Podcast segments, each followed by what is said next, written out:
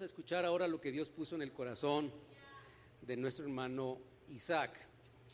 Está aquí con una intención doble, ¿verdad? No sé si al final o, en qué momento nos va a decir, pero eh, escribió un libro eh, muy bueno, por cierto, ¿verdad? Yo ya tengo mi copia y muy recomendable para nuestros líderes aquí de célula, para nuestros pastores celulares que tienen esa responsabilidad también de predicar, ¿verdad? de presentar algunos devocionales en los grupos familiares. Así que no voy a hablar más. Isaac, bienvenido. Muchas gracias. Este. Bien, pueden tomar asiento, hermano. Buenas tardes para todos. La verdad que no es pecado que yo camine para acá, ¿verdad? Eh, pues yo conozco a Gabriel y al pastor Gabriel y la verdad que parece que lo conozco de toda la vida, ¿no? Después que la verdad que nos llevamos bien eh, y es con el de los pocos pastores, lo voy a decir, no por, pero quizás tenemos temas en común que podemos hablar de libros, de autores y de todo esto, ¿no? Entonces, eh, en mi caminar yo fui rector de un seminario que tiene más de 140 años en el país.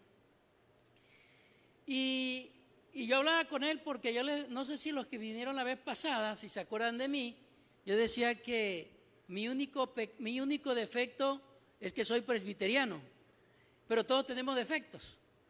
Entonces, yo le comentaba de por qué mi visión se amplió y ver a todas las iglesias que creemos en Dios Padre, Dios Hijo y Dios Espíritu Santo, donde hay una iglesia así, digo, a esa iglesia pertenezco. Y algo que cambió mi pensamiento fue que yo tuve la oportunidad de estar en Europa, como ha ido también Gabriel varias veces, y ver los grandes centros de predicación vacíos. Hoy día da tristeza. Y a veces eh, nosotros en México estamos divididos por otras cosas, ¿no? Pero yo creo que creemos en un Señor, una fe, un bautismo, un Dios y Padre que es sobre todos nosotros. Amén. Entonces yo no vengo a hablar de otro más que de ese Dios. Y ah, en este tiempo también me di cuenta que, miren hermanos, estudiar es caro. Comprar libros es caro. Y había un predicador, creo que del siglo XVIII de Spurgeon, que decía que el que no tiene nada que aprender, no tiene nada que enseñar. El que no invierte en el estudio no va a cosechar nada en el púlpito, decía él. Pero me doy cuenta que en México, bueno, hay, los libros especializados en ciencias bíblicas y teología son caros. Yo recuerdo que con miles de sacrificios compré mi librito, mi diccionario hebreo español, y me costó tres mil pesos. Y de ahí tengo libros muy especializados que dice uno, eh, eh, lo encuentras en, en PDF, no es cierto, los buenos libros no están en PDF, ¿no? Porque son muy caros. Y entonces descubro que una manera de compartir el conocimiento y compartir las bendiciones que Dios nos da es eh, escribiendo, ¿no? Entonces me puse a escribir mis mensajes y salió un libro de 52 sermones que le puse predicando a personas del siglo XXI sermones actuales. El primer capítulo es un capítulo de Biblia y predicación para la iglesia y el mundo de hoy. Y de ahí vienen 52 sermones. Hay uno que le puse, el Salmo 46 y el COVID-19. Eh, y lo escribí y casi es testimonial porque a mí me dio COVID en, la, en el 2020, el 31 de mayo del 20 el, virus llegó a México oficialmente en marzo del 2020. En China apareció en diciembre de 2019 y llegó acá y yo me enfermo en mayo. Entonces, hubo momentos que sentí que el jefe me llamaba. Y este y en medio de eso escribí ese sermón que así le puse, el Salmo 46 y el COVID-19 cómo Dios sigue teniendo el control de todo y de la historia, de las enfermedades. Dios sigue siendo Dios. Y Gabriel me dijo, oiga pastor, este, estamos hablando de la obra del Espíritu Santo en la vida del creyente. Si tomé buena nota, ¿va? Y entonces, quiero hablar hoy del Espíritu Santo en la vida del creyente. Quizá no abordar todo, porque solo del Espíritu Santo, Billy Graham escribió un libro y se han escrito tratados en torno al Espíritu Santo y no se agota el tema. Pero es sorprendente lo que el Espíritu Santo hace en la vida de una persona, por perversa que ésta sea, Dios puede cambiarlo. Pero tampoco las buenas obras llevan al cielo, ¿verdad? Es decir, puede haber alguien que sea mejor que nosotros, comportarse mejor que nosotros y no ser salvo. Porque el que salva, ¿quién es? Es Jesucristo. Y es el Espíritu Santo el que transforma la vida de las personas.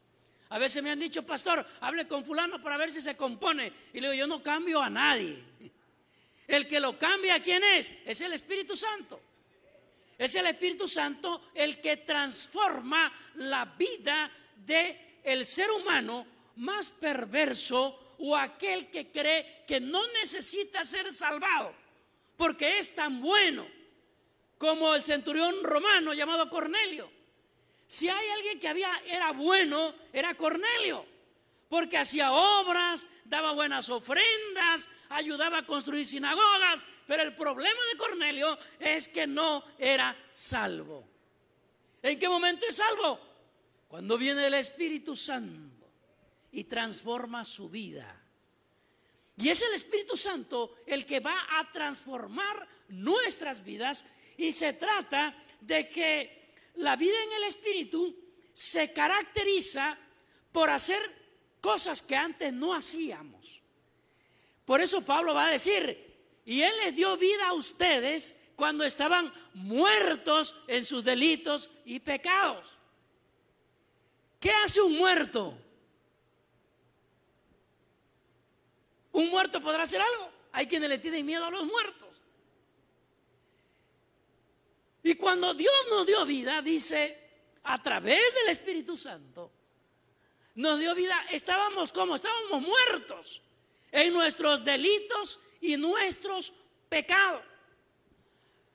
Pero cuando Dios nos salvó por su gracia y por su misericordia, con el gran amor con que nos amó, aunque siendo aún pecadores, Cristo murió por nosotros.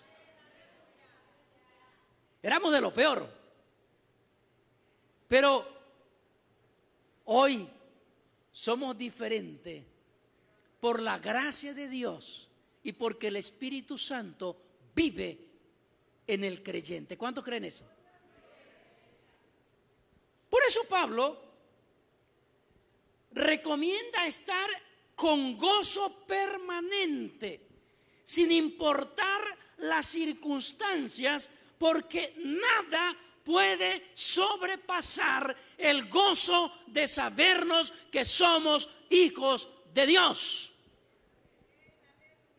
Somos hijos de Dios. Y eso debe haber gozo en nosotros. Cuando nos equivocamos, el Espíritu Santo nos redarguye y ahí vamos y pedimos perdón a Dios. Esa es obra del Espíritu. Si te sientes mal cuando haces algo indebido, y es porque el Espíritu Santo te redarguye adentro. Está diciéndote, no está bien lo que hiciste. Entonces, es posible cambiar, sí, pero por obra del Espíritu Santo. ¿Quién cambia a las personas? El Espíritu Santo. ¿Quién convence de pecado al pecador? El Espíritu Santo. ¿Quién nos hace nuevas personas? Es el Espíritu Santo. Y vean ustedes lo que dice la Biblia en Romanos capítulo 14, versículo 17. Pablo escribe lo siguiente en el libro de Romanos capítulo 14, versículo 17. Dice Romanos 14, eh, 17 lo siguiente. Porque el reino de Dios no es que comida ni bebida, sino justicia, paz y gozo en el Espíritu. Vean ustedes qué extraordinario, ¿no? Porque el reino de Dios no es comida ni bebida, sino justicia, paz y gozo en el Espíritu Santo. ¿De qué se trata esto? Miren, en la época de Pablo sacrificaban los animales, pero los dedicaban a un Dios y no se podía comer. Para los cristianos eso era una crisis de comerlo o no.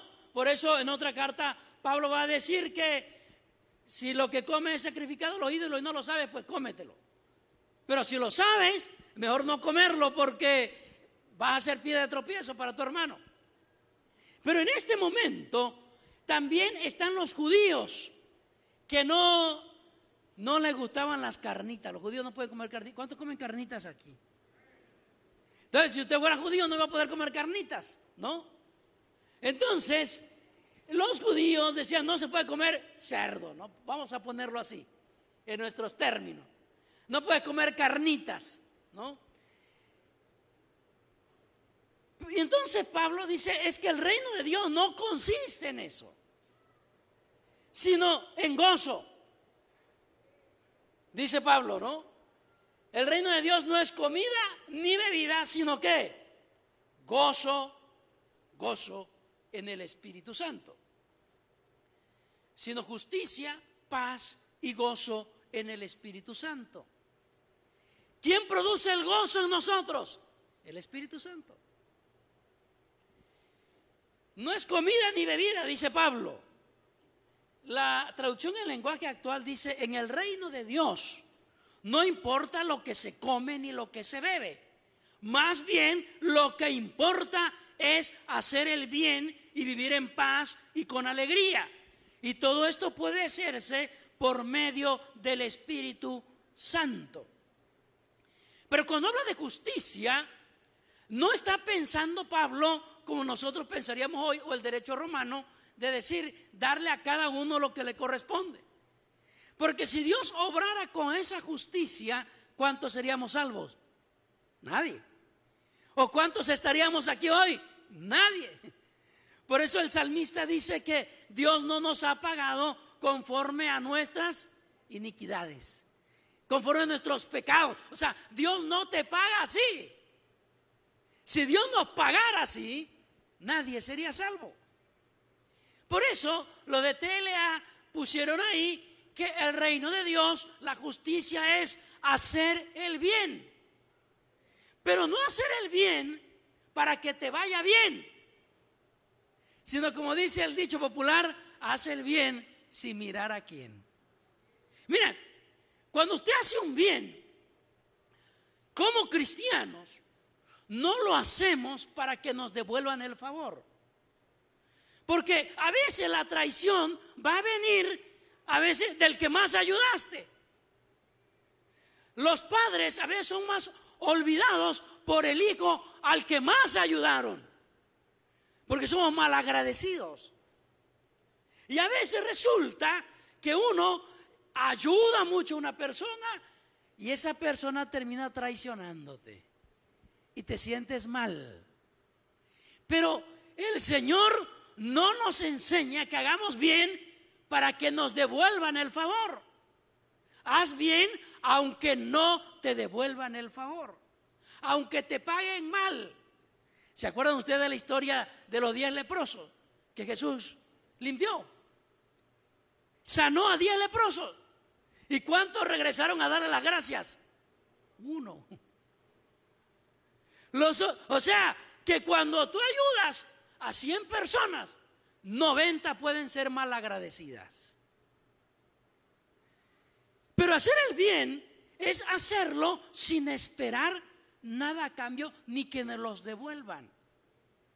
¿Cuándo podemos hacer eso? Porque yo sé que no es fácil. ¿A poco no se siente mal uno que cuando ayudaste a alguien tanto te traicione? Habló mal de ti. La llevabas a comer a tu casa, comía contigo y después se fue hablando mal de ti. que la tenías como sirvienta, que tú este, no hacía la comida, que nada más le invitaba porque ella lo desquitaba. Y se va hablando mal de ti. ¿Cómo te sientes? Se siente uno mal. Como humanos nos sentimos mal. Y nos da ganas de darle una santa bofetada en el nombre de Jesús. Pero, ¿cómo no podemos sentirnos mal? ¿Cómo podemos devolver mal, perdón, bien por mal? Solo por obra del Espíritu Santo en la vida del creyente. Solo el Espíritu Santo es el que nos da la capacidad de poder ver las cosas de manera diferente.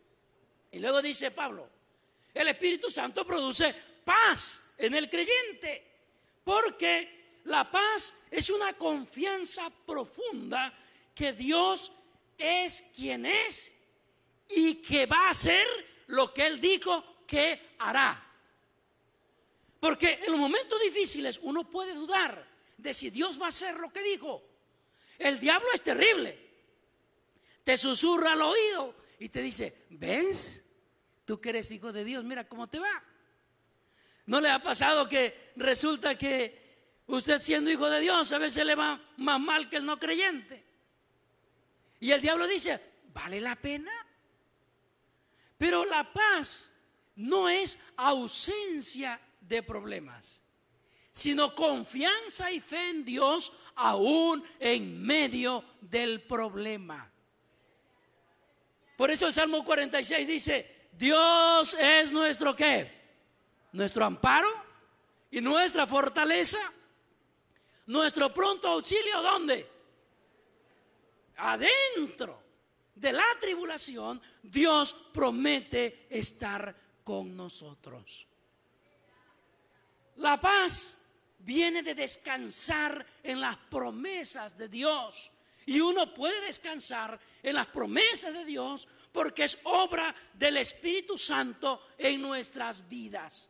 La paz con frecuencia es inexplicable e incomprensible, pero sabemos cuándo la tenemos y cuándo no. Amados hermanos, pero la paz que el Espíritu Santo produce no es una paz como ausencia de conflicto, sino paz en medio del conflicto. Por eso Pablo dice, las aflicciones del tiempo presente no son comparables con la gloria venidera que en ustedes ha de qué? Ha de manifestarse. Y usted puede aceptar eso por obra del Espíritu Santo. Alguien me decía, pastor, qué resiliente es usted. Hoy que está de moda la palabra resiliencia, ¿no? ¿Cómo aguanta? Pues no aguanto porque aguanto, sino porque el Espíritu Santo nos da la fortaleza para soportar. Y sabemos que los males son temporales. Y que en ese momento nuestra fe se agiganta. Nuestra fe crece en Cristo Jesús por obra del Espíritu Santo. Gozo en el Espíritu. ¿Qué es el gozo? El gozo es un estado profundo y duradero del alma que ninguna circunstancia, evento o humano puede robarnos es deleitarse en Dios y escoger regocijarse en todas las cosas. El apóstol Pablo dice, sabemos que los que Dios aman, ¿qué? Todas las cosas les ayudan a bien. Dios lleva a cabo sus planes. Judas vendió al Señor por 30 monedas de plata, ¿no? Y Judas pensó que estaba haciendo un gran negocio. Pero el mismo Judas estaba ayudando a qué? A cumplir los planes y los propósitos de Dios. Amados hermanos, la vida, en la vida cristiana no es una paz sin no, va a haber problemas. Van a haber dificultades. Y todos hemos sufrido en algún momento. Mi hermano mayor murió en plena pandemia de COVID y no pudiera verlo. Mi suegra falleció un 25 de diciembre y no encontramos boleto de avión. Y si llegábamos, ya llegábamos como dos días después. Y le dije a mi esposa, es momento de confiar en Dios. Y que un día la veremos. Solamente Dios nos dio la fortaleza para salir adelante en esos momentos. ¿Solamente por qué? ¿Porque aguantamos? No, porque el Espíritu Santo mora en nosotros y nos da la fortaleza de salir adelante y victoriosos en Cristo Jesús. La gente gozosa no permite la miseria. La gente gozosa en el Espíritu no anda haciéndose víctima. La tristeza o triste o que la desesperación gobierne sus pensamientos o guiar sus acciones. Ay, cuando alguien no encuentra trabajo, ¿cómo se siente mal? Y uno se siente mal si no tienes trabajo. Porque no puedes proveer, te sientes inútil. Pero es tiempo de depender de Dios. Hay momentos difíciles. Qué fe de Job, ¿verdad? Cuando dijo, Jehová Dios y Jehová quitó. Sea el nombre de Jehová bendito. No hay resistencia de nosotros, tampoco es como algunos dicen que aguantemos, ¿no? No, es confianza en Dios. Que el Dios que nos llamó es capaz de hacer nuevas todas las cosas. Por eso nosotros esperamos, según sus promesas, dice Pedro, cielo nuevo y tierra nueva. Y eso nos llena de esperanza. Decía C.S. Lewis, el que escribió, no sé cuánto vieron la película de la crónica de Narnia, una película por ahí famosa, y él era, él era cristiano, el que escribió estas películas, los libros de los que hicieron esta película. Y él decía, la vida con Dios no es inmunidad de dificultades, sino paz en las dificultades. Y, es cierto, yo cuando me dio COVID y me ahogaba, y cuidaban mi oxigenación, y fueron días, y tuve cinco noches que no dormí. Y yo oraba, leía mi Biblia. Qué hermoso cuando entraban mis hijos y mi esposa y cantaban conmigo. Era un bálsamo. Pero hubo un momento en que yo sentí que Dios no me escuchaba. Y yo tuve que agarrarme de las promesas ahí. Y como decía Job, yo sé que mi redentor vive. Y al fin me tiene que levantar.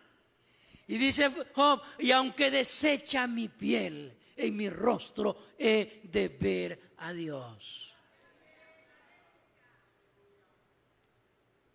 Pero en ese momento, cuando la fe vacila, es momento de agarrarse de las promesas de Dios, porque el diablo es terrible, te susurra en el oído y te dice, Dios te dejó. Y hay que recordar lo que dice, yo estoy con ustedes todos los días, hasta el fin del mundo. En Romanos capítulo 15, versículo 13, dice el apóstol, y el Dios de esperanza, fíjense ustedes, y el Dios de esperanza os llene de todo gozo y paz en el creer, para que abundéis en esperanza por el poder de quién? Del Espíritu Santo.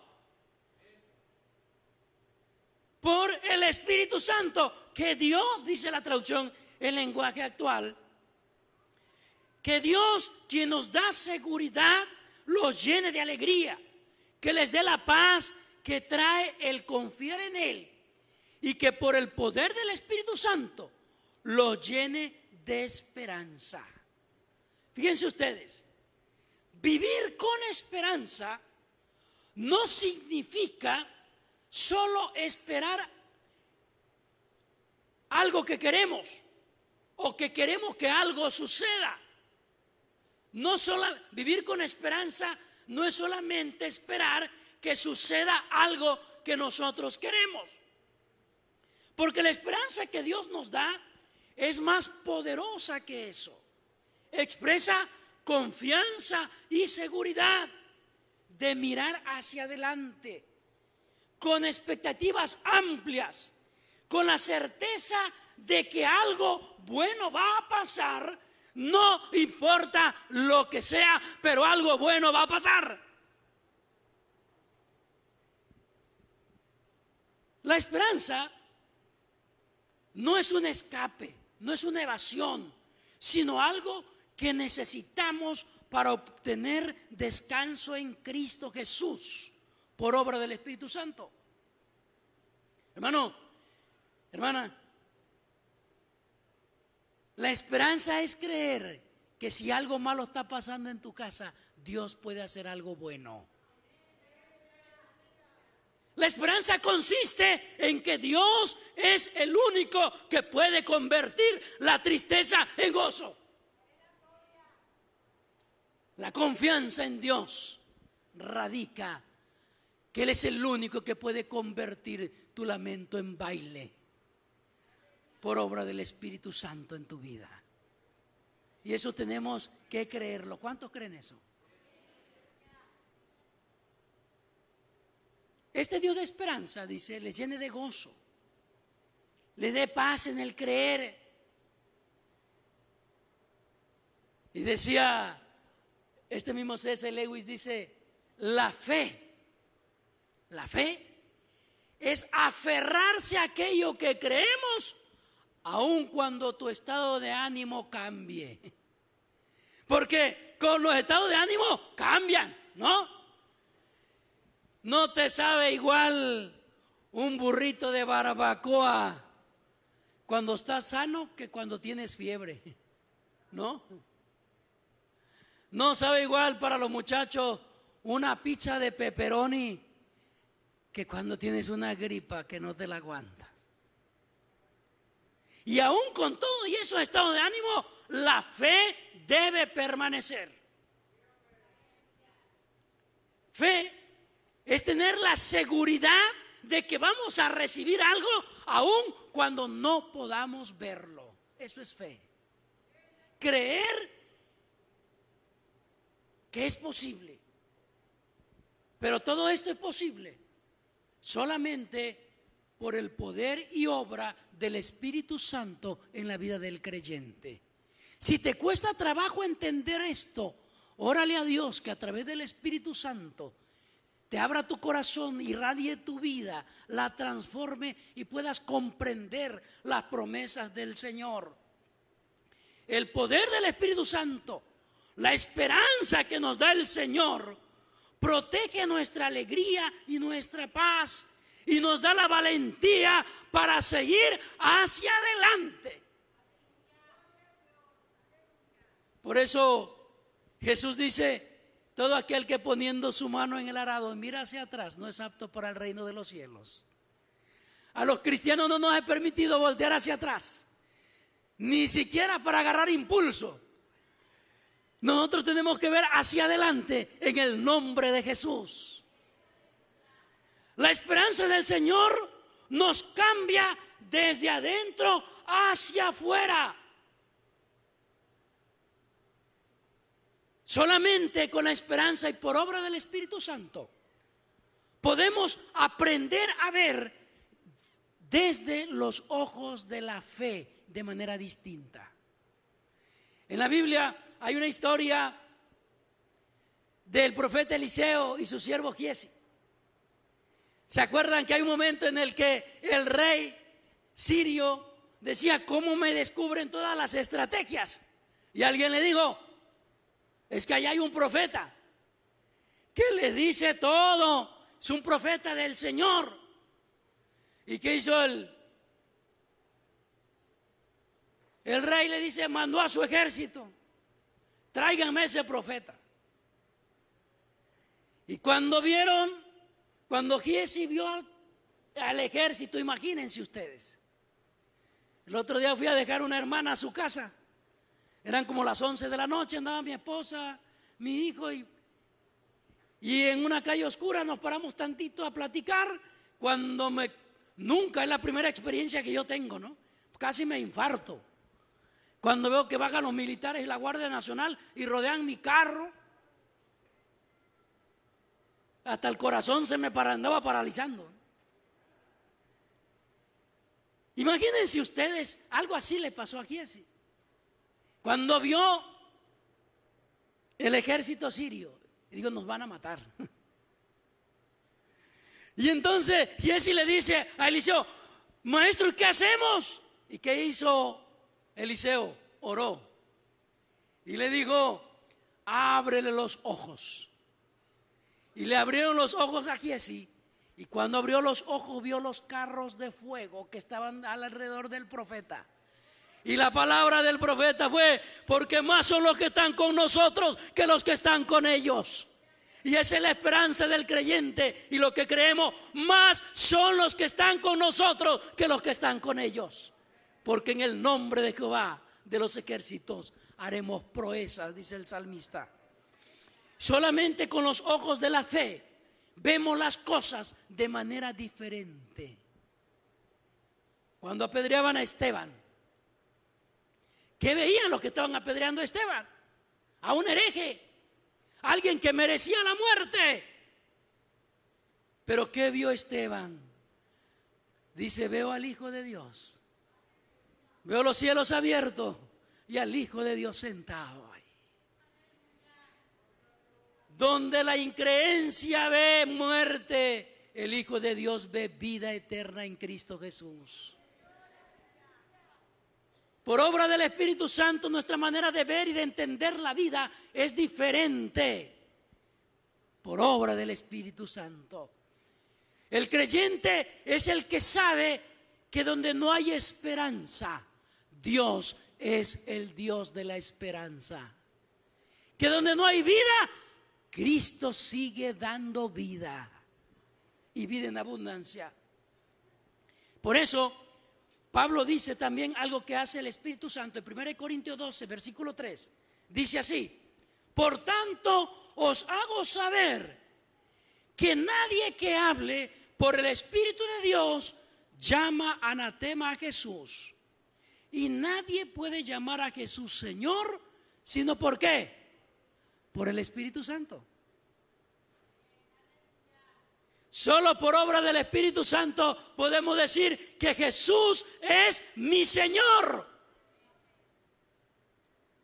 Es por obra del Espíritu Santo que nos da la valentía para decir, yo sé que mi redentor vive. Que no seamos como aquellos que le da pena y, algunos esconden la Biblia cuando ven al vecino, ¿no? O alguien que le conoce. Usted ponga su Biblia en el nombre del Señor. ¿Sí? A alguno le da vergüenza orar. Yo creo, una vez estábamos en la Ciudad de México, estamos, entramos a comer a un restaurante y, oramos. Y cuando la mesera nos ve, y yo creo que era pentecostal porque me contagió su alegría. Cuando nos ve orar y dice, son cristianos, bendito sea el nombre del Señor, cada día somos más. Y hasta me andaba dando su diezmo, así que hay que decirle. Hay que dar testimonio de Cristo donde quiera que estemos. Con solo orar, la gente ve que eres diferente. Por obra del Espíritu Santo. Si tienes el Espíritu Santo, no puedes hablar en contra de Jesús. Es por obra del Espíritu Santo que podemos llamar a Jesús Señor. Solo quien tiene el Espíritu y se llena del Espíritu puede convertir derrotas aplastantes en victorias luminosas. Solo aquel que tiene el Espíritu y se llena de la presencia del Señor sabe que puede salir del fracaso a la aurora de la esperanza en Cristo Jesús. Y eso es lo que hace el Espíritu Santo en la vida del creyente. Nos da la seguridad en el creer y en el hacer por su buena voluntad. Es el Espíritu Santo. Y si usted no puede vivir esto, pídaselo a Dios. No todas las voces que puedes oír en tu corazón son buenas.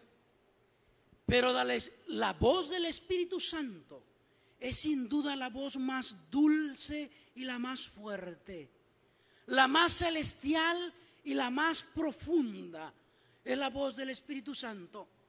Cuando el Espíritu de Dios te habla, trasciende todo lo que eres y todo lo que has conocido. No hay nada que se pueda comparar a la voz del Espíritu Santo. Y aquí yo creo esto. Cuando el Espíritu Santo toca tu vida, a veces te hace llorar. A veces te hace caer de rodillas. A veces puedes hablar otros idiomas.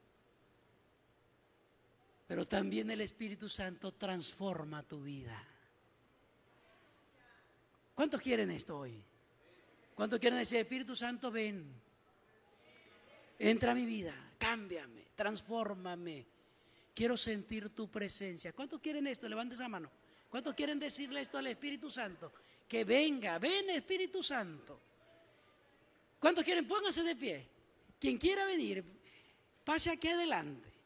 Vamos a orar para que el Espíritu Santo transforme nuestras vidas, que se deje sentir en medio de nosotros.